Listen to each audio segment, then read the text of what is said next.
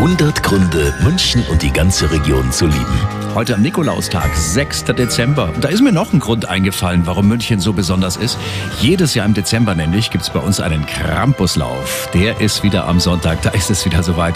Gabriele Papke von der Stadt München. Campusgruppen aus dem ganzen Alpenraum kommen nach München. Man braucht sich aber nicht zu fürchten, man darf diese wunderbaren Masken mit Fell gekleideten, imposanten Figuren bestaunen. Ja, es ist immer ein Riesenspektakel. Am Sonntag also geht's los, ab 15 Uhr auf dem Christkindlmarkt direkt am Marienplatz. Der große Krampuslauf, so kurz vor Weihnachten hier in München. Natürlich mit einem Grund, der unser München so besonders macht.